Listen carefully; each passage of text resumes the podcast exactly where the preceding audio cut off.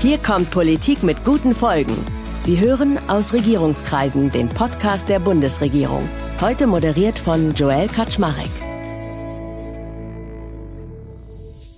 Ahoi aus Berlin. Mein Name ist Joel Kaczmarek. Ich bin Medienunternehmer und als Ihr Gastgeber nehme ich Sie heute mit unter Deck in den Maschinenraum der Bundesregierung. Denn das ist unser Anspruch bei Ausregierungskreisen, Ihnen einen Eindruck von der echten politischen Arbeit der Regierung zu vermitteln und dabei auch noch etwas zu den zentralen Themen der einzelnen Regierungsbereiche zu lernen. Und heute treten wir an, um über ein Thema von globaler Bedeutung zu sprechen. Nachhaltigkeit. Die Vereinten Nationen haben gleich 17 globale Nachhaltigkeitsziele, die Sustainable Development Goals oder kurz SDGs ausgerufen, um so eine sozial, wirtschaftlich und ökologisch nachhaltige Entwicklung zu erreichen. Und Deutschland arbeitet mit voller Kraft daran, diese zu erreichen. Wie dies denn gelingt und wo wir stehen, wollen wir heute herausfinden. Gemeinsam gehen wir auf eine Reise durch die Strategien und Maßnahmen, die ergriffen werden, um Nachhaltigkeit in unserer Gesellschaft zu festigen. Welche Projekte sind bereits erfolgreich angelaufen? Wo sehen wir noch Luft nach oben? Wie gestaltet sich die Zusammenarbeit zwischen verschiedenen Institutionen? Diese und viele weitere Fragen werden uns heute begleiten. Weil mal ehrlich, es ist enorm wichtig, dass wir alle verstehen, welche Rolle Nachhaltigkeit in unserer heutigen Welt spielt. Und jetzt tauchen wir mal in die Strukturen dafür ein. Die Hauptzuständigkeit für nachhaltige Entwicklung und die deutsche Nachhaltigkeitsstrategie liegt nämlich beim Bundeskanzleramt. Dieses stimmt sich eng mit allen Ministerien ab und hat eine Frau auserkoren, das Gesicht der Bundesregierung für nachhaltige Entwicklung zu sein. Und dies ist Sarah Riglewski, die seit August 2022 als Staatsministerin beim Bundeskanzler wirkt. Und sie wird heute flankiert von Rainer Hoffmann, der als Vorsitzender des Nachhaltigkeitsrates aktiv ist und vielen von uns sicher gut als ehemaliger Vorsitzender des Deutschen Gewerkschaftsbundes im Gedächtnis ist. Heute also wieder mit geballter Kompetenz und in diesem Sinne, hallo ihr beiden. Hallo. Einen wunderschönen guten Tag, hallo. Ja, also ich glaube, wie gesagt, ein Thema, was uns allen sehr am Herzen liegt, weil unserem Planeten und uns darauf soll es gut gehen. Und äh, Sarah, du bist ja jetzt seit gut einem Jahr für die Nachhaltigkeitspolitik im Bundeskanzleramt zuständig. Was konkret sind denn eigentlich deine Aufgaben? Fangen wir vielleicht mal damit an. Ja, vielen Dank für die Frage. Das ist immer äh, eine gute Einstiegsfrage, über die ich dann auch gerne berichte, weil häufig ist es so, dass die Leute denken, ich bin zuständig für die Nachhaltigkeit in der Bundesregierung. Ähm, das wäre natürlich ein bisschen vermessen, weil das Thema, das kam in deiner Anmoderation ja schon sehr gut durch, ist so vielfältig, das kann unmöglich eine Person und äh, auch gar nicht das Kanzleramt alleine machen, sondern dafür ist es total wichtig, dass in der Bundesregierung alle zusammenarbeiten und dafür zu sorgen, dass das anständig koordiniert wird. Das ist meine Aufgabe. Dafür haben wir verschiedene Instrumente. Zum einen gibt es das Rahmenwerk, die deutsche Nachhaltigkeitsstrategie, die, wie ich finde, sehr gut ist, auch wenn sie noch von der Vorgängerregierung entwickelt wurde. Und ähm, gleichzeitig haben wir uns eben auch Strukturen gegeben, die dafür sorgen, dass diese Themen, die in der Nachhaltigkeitsstrategie adressiert werden, auch bearbeitet werden können. Dazu haben wir im vergangenen Jahr auch nochmal einen sogenannten Grundsatzbeschluss gefasst, der sagt, wir fokussieren uns auf verschiedene Themenfelder, die wir als besonders wirkungs mächtig halten, um beim Thema Nachhaltigkeit voranzukommen. Das sind so Sachen wie Kreislaufwirtschaft, aber auch Energie äh, und Klimaschutz, Umweltschutz natürlich auch, der, die ganze Frage der internationalen Politik, aber eben halt auch so Themen wie menschliches Wohlbefinden und Gesundheit, wo wir sagen, wenn man da Fortschritte erreicht, dann ist das ein wichtiger Hebel auch für die Nachhaltigkeit. Und zu diesen Themenfeldern hat die Bundesregierung sogenannte Transformationsteams gegründet, wo die Ministerien ähm, auch dauerhaft zusammenarbeiten und sich dann aber auch überlegen, wie können wir alles, was wir an Gesetzen machen, tatsächlich auf das Thema Nachhaltigkeit ausrichten. Und das wichtigste koordinierende Gremium, was wir haben, ist äh, der Staatssekretärsausschuss für nachhaltige Entwicklung. Da kommen ähm, Staatssekretärinnen und Staatssekretäre, also die zweite Ebene nach den Ministern, regelmäßig zusammen und äh, legen sozusagen die Grundlagen fest, wie wir die Nachhaltigkeitsstrategie äh, bearbeiten und was wir im Bereich der Nachhaltigkeitspolitik machen. Und das ist total wichtig, weil ähm, letztendlich müssen die Sachen auch aufeinander abgestimmt werden. Ich will nur ein kurzes Beispiel nennen. Wir haben beispielsweise eine sehr progressive Politik im Bereich der Entwicklungszusammenarbeit, wo wir sagen, wir möchten gerne auf Augenhöhe mit allen unseren Partnerländern arbeiten. Das ist richtig, aber das funktioniert nur, wenn man auch jenseits der konkreten Entwicklungszusammenarbeit eben halt auch wirtschaftspolitisch das auch umsetzt. Und beispielsweise beim Thema Energiepartnerschaft, wir werden hier Energie auch weiterhin sicherlich in einem gewissen Umfang importieren, dafür sorgen, dass die Herkunftsländer auch wirklich davon profitieren und dass wir eben halt Partner auf Augenhöhe sind. Jetzt ist es ja so, äh, Rainer, wenn wir das Wort Nachhaltigkeit mal nehmen. Also ich glaube, wenn wir ein Trinkspiel draus machen würden, in irgendeiner Bundestagsdebatte zu sitzen und jedes Mal einen heben würden, wenn das Wort nachhaltig oder Nachhaltigkeit kommt, da würden wir, glaube ich, ganz gut beschwipst rausgehen. Was ist denn für dich auch so die Definition? Also was verstehst du unter diesem großen Begriff, dass wir da einmal vorher einfach ein Verständnis auch haben? Ich glaube, es ist nochmal wichtig, äh, dass wir uns ähm, darüber Gedanken machen, was verstehen wir unter Nachhaltigkeit und was sind eigentlich die Ziele, die sozusagen die Weltgemeinschaft mit der Agenda 2030 2015 ja schon auf den Weg gebracht hat. Und wenn man über 17 Ziele redet, dann kann man manchmal auch den Eindruck äh, gewinnen, man verliert sich da. Das ist äh, schon sehr vielschichtig, aber ganz wichtige Zielsetzungen sind natürlich der Umweltschutz, die nachhaltige Wirtschaft, aber auch Voraussetzungen, um Nachhaltigkeit äh, zu erzielen, äh, wenn wir nicht nur die Perspektive auf Deutschland, Europa legen, sondern global die Bekämpfung von Armut, äh, dass Menschen keinen Hunger leiden müssen. Äh, Gesundheit ist ein ganz wichtiges äh, Stichwort, auch im globalen Süden. Und aus meiner Sicht ist das Thema hochwertige Bildung eines der ganz zentralen Voraussetzungen, um überhaupt Nachhaltigkeit in ihren unterschiedlichen Facetten dann auch wirklich zu verstehen und als, ähm, du hast es gesagt, ehemaliger Vorsitzender des Deutschen Gewerkschaftsbundes, ist mir natürlich ein Ziel ganz besonders wichtig, äh, des SDG 8, wo es um menschenwürdige Arbeit und nachhaltiges Wachstum geht. Äh, und zwar ein Wachstum, was unsere Umwelt schützt, was nicht krank macht und gute Arbeit, gute Beschäftigung für die Menschen sichert. Und wir können ja wirklich auch mal jetzt konkret reingehen. Sarah, wenn wir jetzt mal anschauen, Nachhaltigkeit, all diese Ziele, die wir haben. Also du hast gesagt, wir haben sieben Transformationsteams. Die UN haben 17 globale Nachhaltigkeitsziele definiert. Wo steht denn Deutschland aktuell bei all diesen Entwicklungen?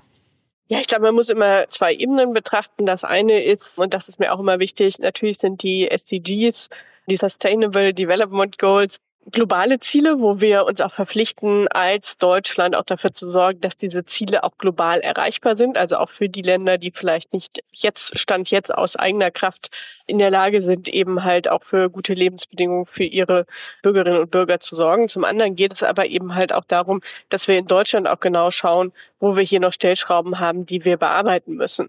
Das ist, glaube ich, auch für die Frage der Akzeptanz der Agenda 2030, also das Werk, in dem sich auf die äh, SDGs auch verpflichtet wurde, ganz, ganz wichtig. Und ich glaube, wir sind insgesamt sehr gut aufgestellt. Das sieht man auch in den Berichten, die es dazu gibt. Und aber natürlich muss man das Ganze auch so ein bisschen einordnen. Also wir haben eines der wichtigsten Ziele der SDGs ist ja auch Armut zu verringern. Natürlich haben wir in Deutschland relativ wenig absolute Armut, aber im relativen Vergleich ist, haben wir immer noch hohe Armutsquoten. Also gerade wenn man sich das Thema Kinderarmut beispielsweise anguckt, 15 Prozent der Kinder sind von Armut betroffen. In dem Bundesland, aus dem ich komme, haben wir teilweise zwischen 25 und 30 Prozent der Kinder, die von Armut betroffen sind. Und das ist halt natürlich auch ein Sprengstoff für eine Gesellschaft. International sind wir, glaube ich, auch sehr gut aufgestellt. Wir haben beispielsweise beim Thema Unterstützung bei der Bekämpfung des Hungers sind wir mit einer der größten Geldgeber, die hier auch investieren. Wir richten, das habe ich vorhin schon gesagt, unsere Entwicklungszusammenarbeit sehr stark darauf aus, dass auch vor Ort Wertschöpfung entsteht, also Mensch, also die Länder auch dauerhaft aus eigener Kraft das auch, ähm, auch vorantreiben können. Es war auch relativ spannend. Ich war jetzt im vergangenen Monat in äh, New York im Vorfeld des großen SDG-Gipfels und habe da auch mit vielen Menschen aus den Ländern des globalen Südens gesprochen, die auch sehr stark sehen, dass Deutschland sich hier engagiert, auch wenn man sich natürlich immer noch mehr wünscht. Aber gerade auch im Vergleich zu anderen wirtschaftlich starken Staaten sind wir gut aufgestellt. Ein Aspekt, wo wir echt wirklich besser werden müssen, das sind die sogenannten Spillover-Effekte. Also die Frage, wie die Art und Weise, die wir leben, andere Menschen beeinflusst. Und da sind wir natürlich, das hat Deutschland leider nicht exklusiv, sondern das haben viele Industriestaaten. Da sind wir noch nicht so gut. Und da wollen wir halt eben gucken, dass wir auch hier genauer wissen, wie wirken sich bestimmte Dinge, die wir machen, auch auf andere aus, insbesondere negativ. Und das ist so ein Punkt, wo wir auch nochmal einen Fokus drauf setzen müssen. Mir ist es trotzdem noch ein Ticken zu ungenau. Ich hätte es gerne konkreter. Wenn ich jetzt mal Top 3 und Flop 3 aufmache, was sind drei Bereiche, wo Deutschland richtig gut unterwegs ist, on track? Und was sind drei, wo wir sagen, okay, wow, da sollten wir wirklich nochmal den Kompass eichen, da braucht es noch einiges? Also wir sind äh, ganz gut on track, was diesen Hebel Internationales angeht, ähm, auch in dem, in dem Engagement, was wir erbringen. Wir sind auch beim Thema beispielsweise menschliches Wohlbefinden äh, und Fähigkeiten, soziale Gerechtigkeit grundsätzlich on track. Also ähm, auch was einen systemischen Ansatz angeht, wo wir noch richtig äh, nachlegen müssen, sind halt äh, so Themen auch wie äh, schadstofffreie Umwelt, gerade auch was das Thema Spillover angeht. Also wir wissen das, ähm, wenn wir hier etwas konsumieren, dann äh, ist das, was übrig bleibt, häufig nicht bei uns, verbleibt es nicht bei uns, sondern geht in andere Länder und äh, sorgt dafür negative Effekte. Das Thema Klimaschutz sind wir in bestimmten Bereichen, was Deutschland angeht, gut. Aber hier ist es eben halt auch so, dass wir bei den Spillover-Effekten einfach richtig drauf gucken müssen. Hm. Rainer, wir kommen ja auch gleich mal näher zu dem Gremium, in dem du wirkst. Wenn wir jetzt mal so die Vogelperspektive einnehmen, das kennst du ja auch noch aus deiner Rolle für den Deutschen Gewerkschaftsbund. Gefühlt ist es ja eigentlich so, viele Köche verderben den Brei. Und wenn ich jetzt mal hier drauf schaue, 17 globale Nachhaltigkeitsziele, sieben Teams, mehrere Institutionen, die damit befasst sind. Also bei einem Unternehmen würde man eigentlich ganz klar sagen, Leute, ihr könnt eure Marktziele nicht erreichen, wenn es so viele Ziele sind, ihr müsst kürzen. Was ist denn so deine Innenperspektive, wo du beide Welten ein bisschen kennst? Also die Wirtschaft mit diesem effektiven Arbeiten und das Politische, wo halt manchmal gerne viele Interessen berücksichtigt werden wollen. Ja, ich glaube schon, es ist ein berechtigter Hinweis von dir, dass wir fokussieren müssen. Und es ist häufig ja, das erleben wir in den Gesprächen mit den Bürgerinnen und Bürgern, mit Arbeitnehmerinnen und Arbeitnehmern in Unternehmen, nicht mal ganz einfach, wenn wir über die SDGs sprechen, weil dafür braucht es auch noch mehr öffentliches Bewusstsein, mehr öffentliches Verständnis. Und wenn man das ein bisschen sich genauer anschaut, will ich einfach mal so ein praktisches Beispiel nennen, was Sarah schon auch angesprochen hat. Ich glaube, wir sind wirklich gut aufgestellt, was die internationale Entwicklungsarbeit betrifft. Und ich hatte die Gelegenheit, Anfang Mai nach Südafrika zu fahren, um dort auch die Gewerkschaften zu beraten, weil auch nicht nur Deutschland, Europa, auch der globale Süden muss sich auf den Weg machen, wenn wir die Klimaziele erreichen wollen. Das ist eine gesamtgesellschaftliche Aufgabe für alle Kontinente auf unserem Globus.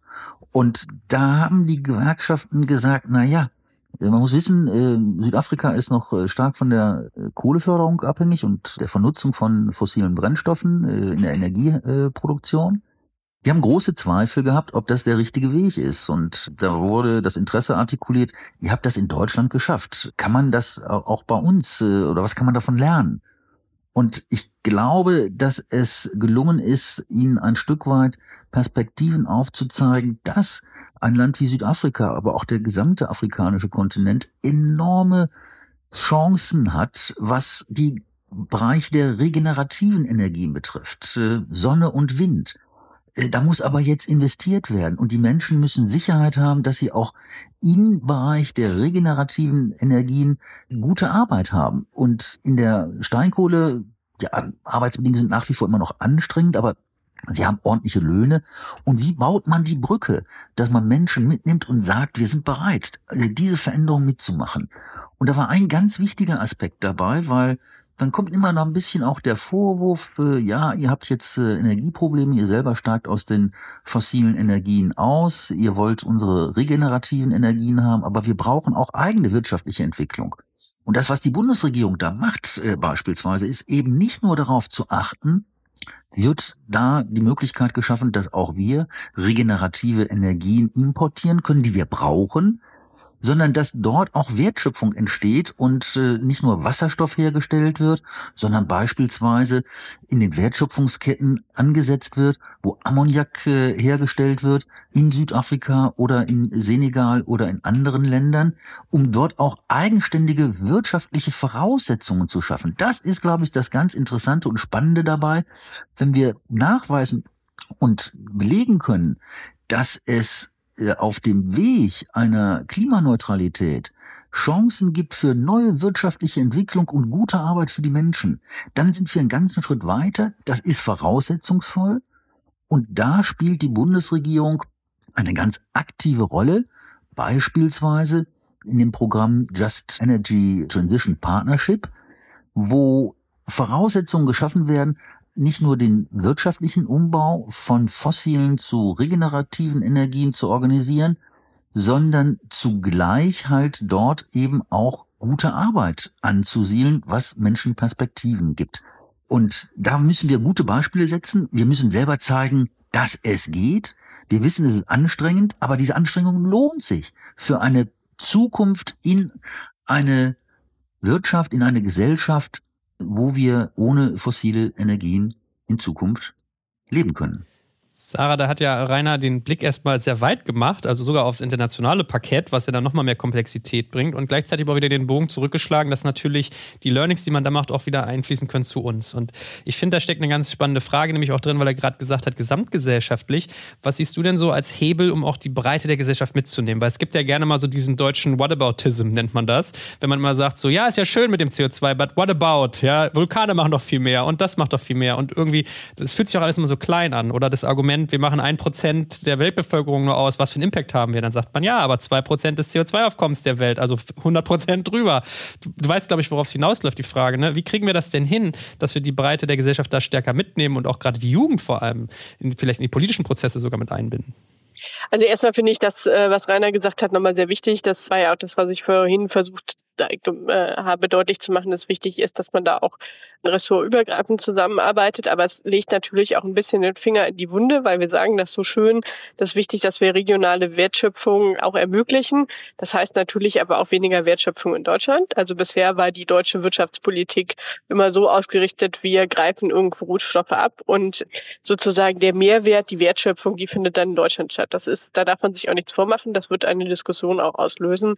Und umso wichtiger ist der Aspekt, den du angesprochen hast. Wie kriegt man da auch sowas in der Breite hin? Und es macht aber ja auch deutlich, es nützt nichts, wenn wir uns in Deutschland beim Thema Klimaschutz nur auf Deutschland konzentrieren, sondern wir müssen, wie Rainer gesagt hat, die globale Perspektive denken und die aber auch so denken, dass andere Staaten sagen, naja, ich habe auch etwas davon, ich profitiere davon, wenn ich irgendwie eine bestimmte Form des Wirtschaftens angehe. Und ich finde, eigentlich muss es doch unser Ziel sein, dass andere Staaten, die vielleicht noch nicht so weit sind wie wir, nicht auf dem Weg dahin dieselben Fehler machen, wie wir sie gemacht haben. Also natürlich haben wir unseren Wohlstand auf einem enormen Ressourcenverbrauch aufgebaut. Davon haben wir profitiert natürlich, aber das muss ja nicht so sein. Und wir wissen jetzt, dass wir auch die Mittel haben, um es auch anders zu machen. Das ist, ist mir erstmal nochmal in dieser internationalen Perspektive wichtig. Und ich glaube, dass das auch etwas ist, womit man auch viele junge Menschen erreicht, weil das erlebe ich tatsächlich immer in dem Austausch, egal ob ich das jetzt als Bundestagsabgeordnete habe oder in der Funktion, die ich hier habe, junge Menschen denken die internationale Perspektive viel selbstverständlicher mit, als wir das tun.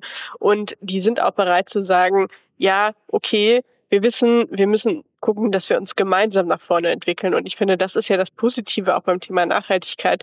Es geht ja nicht darum, dass man etwas verbietet, sondern die Agenda 2030 verspricht ja nicht nur eine lebenswerte Welt fürs Jetzt und die kommenden Generationen, sondern im Idealfall sogar eine bessere Welt. Also ich sage mal, die Verringerung der absoluten Armut auf der Welt, die Verringerung von Hunger, eine bessere Gesundheitsversorgung für alle, das sind ja positive Ziele. Und da glaube ich, kriegt man tatsächlich auch Leute mit. Und wenn man dann gleichzeitig deutlich macht, wir haben halt eben auch Baustellen in Deutschland, die wir auch im Rahmen der Nachhaltigkeitsziele mitdenken, dann kann da, glaube ich, auch einiges bei rumkommen. Und das ist auch so ein Schritt, den wir jetzt auch angehen wollen. Auch wir werden ja die Nachhaltigkeitsstrategie jetzt überarbeiten ab Herbst, dass wir eben sagen, wir müssen auch genau gucken, auf welcher Ebene haben wir Ziele, die noch so ein bisschen abstrakt sind, also Verringerung von Armut, Bekämpfung von Hunger, da hat ja niemand was gegen oder gute Bildung, da ist natürlich auch jeder für, ja, aber was heißt das denn konkret? Und wie kann Politik dann auch arbeiten? Da müssen wir richtig hinterher steuern. Bei anderen Sachen wie Umweltschutz und Klimaschutz haben wir schon ausdifferenzierte Ziele, da geht es um Instrumente. Und das ist so ein Prozess, wo wir auch wirklich uns jetzt auf den Weg machen, zu sagen, da soll es eine breite Beteiligung geben mit äh, großen Konferenzen nach Möglichkeit, aber eben halt auch online und wo ich jetzt auch schon mit vielen zivilgesellschaftlichen Akteuren in der Diskussion bin, zu sagen, überlegt euch doch selber, wie ihr mal Positionen formulieren könnt, die wir dann auch im Rahmen der Erarbeitung der Nachhaltigkeitsstrategie aufnehmen können. Und sag mal, Rainer, das ist ja wirklich auch dein Home-Turf, darf man sagen. Wie kriege ich es denn verkauft, das Thema Nachhaltigkeit, wenn klar ist, Wirtschaft spielt eigentlich eine wichtige Rolle? Du hast ja auch gesagt, Punkt 8 ist dir besonders wichtig, ein menschenwürdiges Arbeits- und Wirtschaftswachstum. Wenn Nachhaltigkeit aber ganz oft bedeutet, dass es in der kurzfristigen Perspektive eigentlich teurer ist und in der langfristigen schöpft man dann eigentlich erst so die Benefits aus. Das ist ja ganz oft so. Oder vielleicht ist es auch eine falsche Hypothese, dann korrigiere mich auch gerne. Na, natürlich äh, ist das Ganze mit Kosten verbunden. Wir haben das erlebt aufgrund der multiplen Krisen, insbesondere dieses völkerrechtswidrigen Angriffskrieges äh, Putins auf die Ukraine, was uns in erhebliche Probleme gebracht hat äh, als äh, Wirtschaftsstandort Europa, was unsere Energieversorgung betrifft. Und die Energiepreise sind gestiegen. Und gleichzeitig sagen wir, wir wollen raus aus den fossilen Brennstoffen. Und die Menschen machen sich Sorgen. Kann ich Energie noch bezahlen? Oder auch bei der Gebäude, bei der energetischen Gebäudesanierung, äh, kann ich Wohnen noch bezahlen? Die Sorgen muss man ernst nehmen. Und ich bin in der Tat davon überzeugt, dass es langfristig eine Perspektive gibt, wo wir alle gewinnen können. Aber Menschen machen sich Sorgen in ihrem konkreten Lebensalltag. Und deshalb brauchen wir und das finde ich, hat die Bundesregierung jetzt auch in ihrem Papier von äh, einem der Transformationsteams, wo es um menschliches Wohlbefinden geht, deutlich gemacht. Wir brauchen soziale Sicherheit im Wandel, weil wir durchlaufen einen tiefgreifenden Strukturwandel, den wir in diesen Dimensionen noch nicht erlebt haben, in Deutschland, in Europa, aber auch global. Und dass Menschen verunsichert sind, heißt, dass wir aufzeigen müssen und sie beteiligen müssen, dass wir diesen Wandel gestalten können und dass für ihn, für sie gute Perspektiven daraus entstehen können. Ich sage auch hier nochmal ein ganz praktisches Beispiel. Ich war in den letzten Wochen als DGB-Vorsitzender nochmal in Duisburg gewesen. Da haben wir eines der größten Stahlöfen in Deutschland. Und die Menschen dort, die dort arbeiten, wollen nicht, dass sie Stahl produzieren auf der Grundlage von Kohle und Erz, sondern dass sie den Weg schaffen in eine grüne Stahlproduktion. Und da waren die Betriebsräte total begeistert. Sie sind Treiber für diesen Wandel gewesen, dass wir zukünftig Stahl auf der Basis von Wasserstoff herstellen, weil sie damit auch sichere Perspektiven verbinden, dass wir auch zukünftig noch Stahl, den wir brauchen, auch für die Transformation. Man denke an die Windräder und viele andere Bereiche, wo wir ohne Stahl nicht auskommen. Aber wir müssen Stahl so herstellen, dass er umweltfreundlich ist, dass er keine CO2-Emissionen freisetzt. Und da sagen die Betriebsräte und auch die Beschäftigten, wir müssen uns auf den Weg machen, diese Veränderungen zu stemmen. Oder, anderes Beispiel, der ganze Umbau unserer Verkehrssysteme, neue Form der Mobilität wird völlig anders aussehen und die Rolle des Individualverkehrs wird tendenziell abnehmen. Also war die IG Metall aber die Automobilindustrie, die Konzerne mitgetrieben hat, mit den Betriebsräten gemeinsam, sich auf den Weg zu machen, dass wir weg vom Verbrenner rein in die Elektromobilität gehen. Weil auch hier die Menschen wissen, wir müssen auf Dauer innovativ sein, wir müssen die Klimaziele ernst nehmen. Wir haben ein gemeinsames Interesse am Schutz unserer Umwelt, aber wir haben auch eben Interesse, dass wir zukünftig gute Arbeit haben in einer gesunden Umwelt. Beides gehört zusammen und ich muss diesen Zusammenhang gesunde Umwelt, gute Arbeit, Wohlbefinden immer wieder deutlich machen und mit praktischen Beispielen unterlegen, dass es geht, dabei allerdings nicht ignorieren, dass wir auch Zielkonflikte haben und dass es auch anstrengend werden kann. Deshalb Sicherheit für die Menschen im Wandel ist eines der ganz wichtigen Voraussetzungen, dass uns dieser Wandel gelingt. Und sag mal, Sarah, was Rainer da gerade beschreibt, ist total richtig. Und ich finde, ein Faktor, den man dann ja aber braucht, ist Messbarkeit. Gibt es denn überhaupt die Möglichkeit, bei all diesen Zielen, die wir haben, auch immer Zielgrößen zu definieren und zu sagen, das messen wir jetzt hieran, das messen wir daran? Also erstmal möchte ich eine Sache ergänzen zu dem, was Rainer gesagt hat, als du die Frage gestellt hast. Joel, habe ich mit dem Kopf geschüttelt. Das sieht man jetzt im Podcast nicht. Also ich glaube, dass diese Grundthese, dass Nachhaltigkeit immer mehr kostet und erstmal mit Beschwernissen verbunden ist, dass die nicht stimmt. Es wird immer gerne gesagt. Also natürlich bedeutet Veränderung, dass sich Dinge verändern. Das ist das Wesen von Veränderung und auch wenn man Dinge ins Positive verändern will, sind Dinge erstmal anders. Das ist so und das produziert Sorgen. Aber ich finde gerade die Energiekrise, die wir im letzten Jahr gehabt haben, die macht doch deutlich, welche Chance eigentlich darin steht, wenn wir unsere Energieversorgung anders anstellen. Weil es kann doch nicht, also es, was ist denn positiv daran, dass wir im Zweifelsfall, dass wir bisher und ja in Teilen auch immer noch bei unserer Energieversorgung einfach abhängig sind von Dritten, die natürlich auch im Wissen um die Abhängigkeit die wir von ihnen haben, auch Forderungen stellen. Das ist doch viel besser, wir produzieren das hier für uns und wir produzieren es selber. Oder ich war in einer ganz spannenden Veranstaltung des BDI zum Thema Kreislaufwirtschaft. Es ist doch absurd, dass wir ganz viele Dinge produzieren mit sehr hochwertigen Rohstoffen, die wir dann hinterher also wenn wir sie verschrotten würden, das klingt ja immer noch so, als ob damit irgendwas passiert, aber im Zweifelsfall ist das einfach weg. Wir transportieren das dann in andere Länder, wo die Menschen versuchen daraus noch so ein bisschen was rauszukitzeln, natürlich auch vollkommen ineffektiv und mit großen negativen Umwelteffekten. Das sind eigentlich sind das Rohstoffminen und das ist für ein rohstoffarmes Land wie Deutschland, das ist eigentlich ein riesiges Potenzial, was draus zu, draus zu machen. Da gibt es irgendwie so Überlegungen für so Leasing-Modelle, also man produziert etwas und äh, verkauft es dann nicht, sondern gibt es halt weiter mit der Bedingung, dass man das Produkt zurückbekommt, weil der Hersteller wieder an die Rohstoffe möchte. Also das sind doch eigentlich positive Vorstellungen, die man hat. Und ich glaube, da ist, ähm, ist viel, viel drin. Und damit kann ich dann auch zum Thema Messbarkeit kommen. Ja, es ist wichtig, dass man Dinge messen kann. Und deswegen ist mir dieses Thema Ziele formulieren, aus denen man Indikatoren ableiten kann, auch so wichtig, weil ansonsten bleibt Nachhaltigkeit so ein Wohlfühlthema. Ja, das finden irgendwie alle gut. Bei dem Trinkspiel, da möchte ich mich nicht drauf einlassen. Da wäre wär ich, glaube ich, irgendwie häufig irgendwo ganz woanders. Ja, es muss halt schon am Ende messbar sein. Das ist auch eine Zielsetzung, die wir eben halt für die Weiterentwicklung der Nachhaltigkeitsstrategie haben. Messbare Ziele formulieren. Wie ich gesagt habe, in bestimmten Bereichen Klimaschutz, Umweltschutz gelingt uns das schon ganz gut. Also Reduktion der CO2-Emissionen, aber beispielsweise auch beim Thema, was ich gerade hatte, Kreislaufwirtschaft könnte man statt Recyclingquoten auch sogenannte Rezyklatquoten erheben. Also wie viel von dem, wie groß ist der Anteil von recyceltem Material an einem Produkt. Das wär, wären so Sachen, die man gut messen kann. Aber man kann natürlich auch im Bereich des, im sozialen Bereich, im Bildungsbereich natürlich auch Quoten gut entwickeln.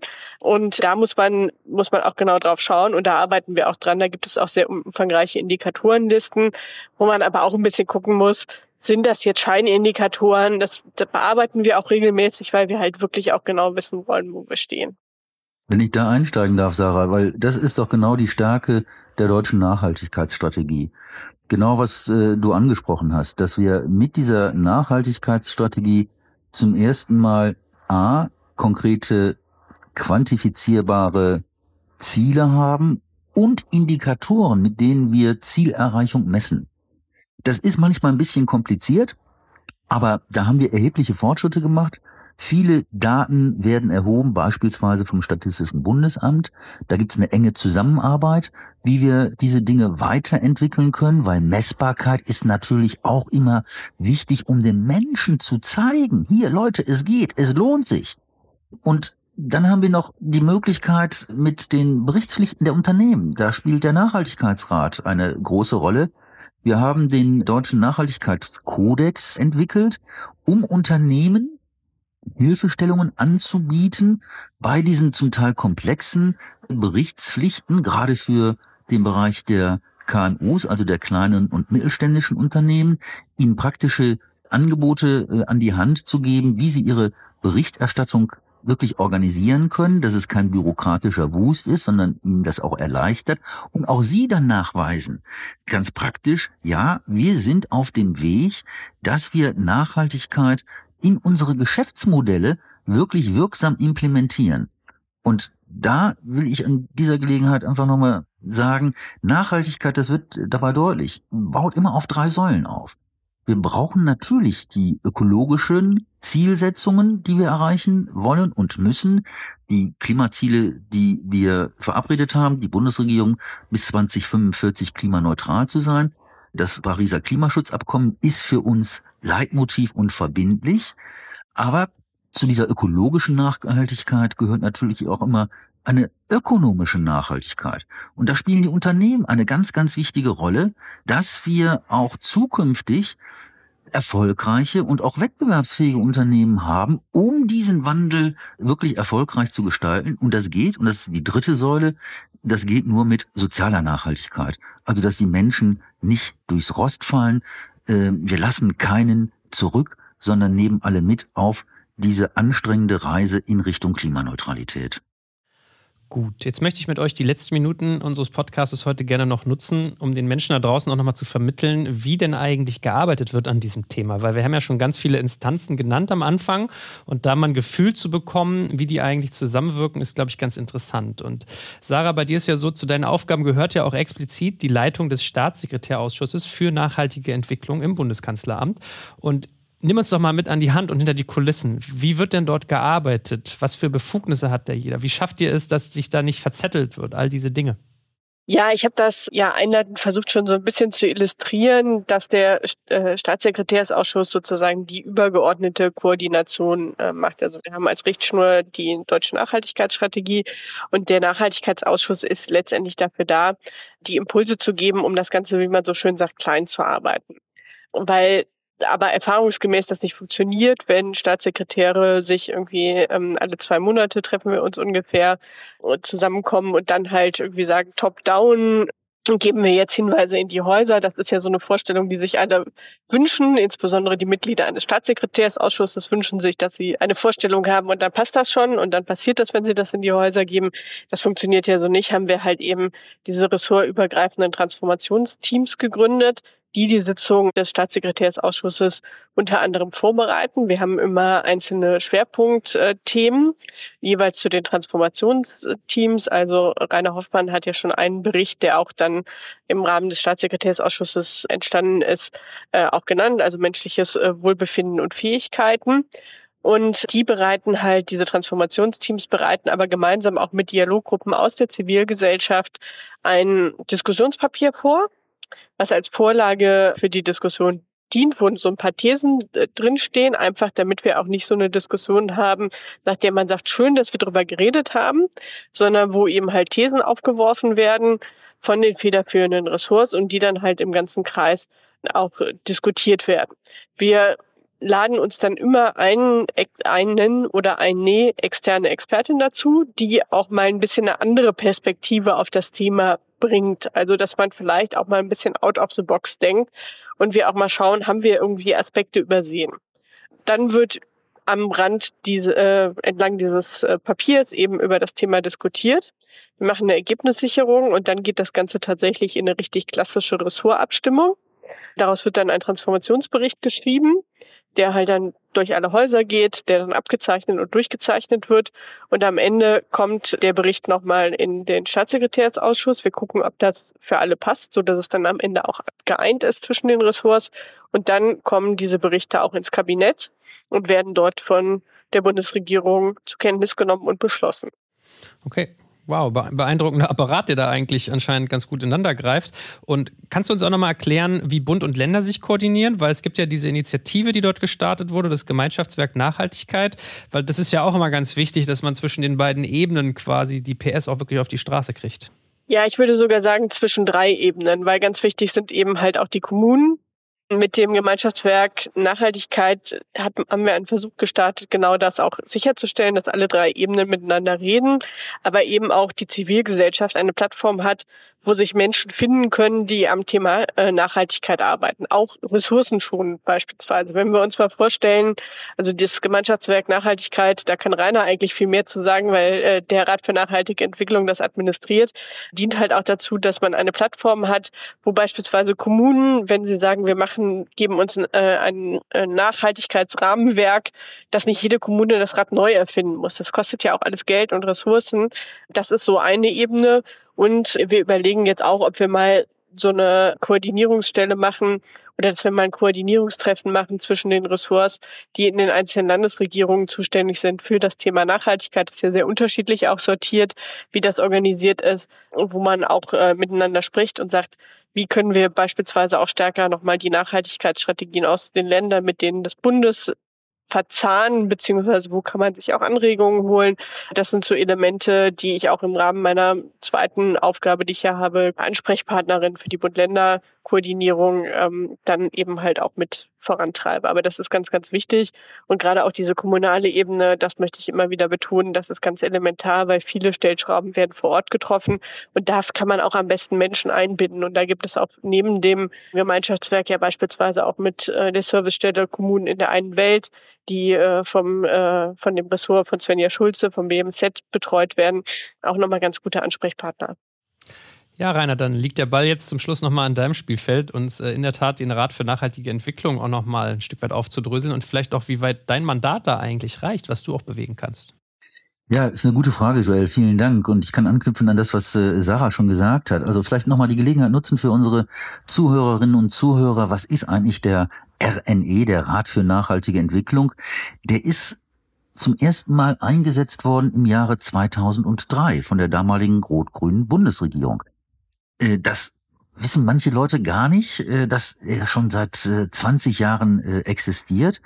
Und als Sarah mich gefragt hatte, ob ich mir vorstellen könnte, in den Rat zu gehen, da habe ich mich natürlich auch erst noch mal ein bisschen schlau gemacht und fand dann schon ganz klasse, was da an Arbeit in den letzten Jahren geleistet wurde. Und im Kern der Rat ist ja eingesetzt äh, durch die Bundesregierung, hat die Aufgabe, A, die Bundesregierung zu beraten und gleichzeitig sollen wir den öffentlichen Dialog anreichern.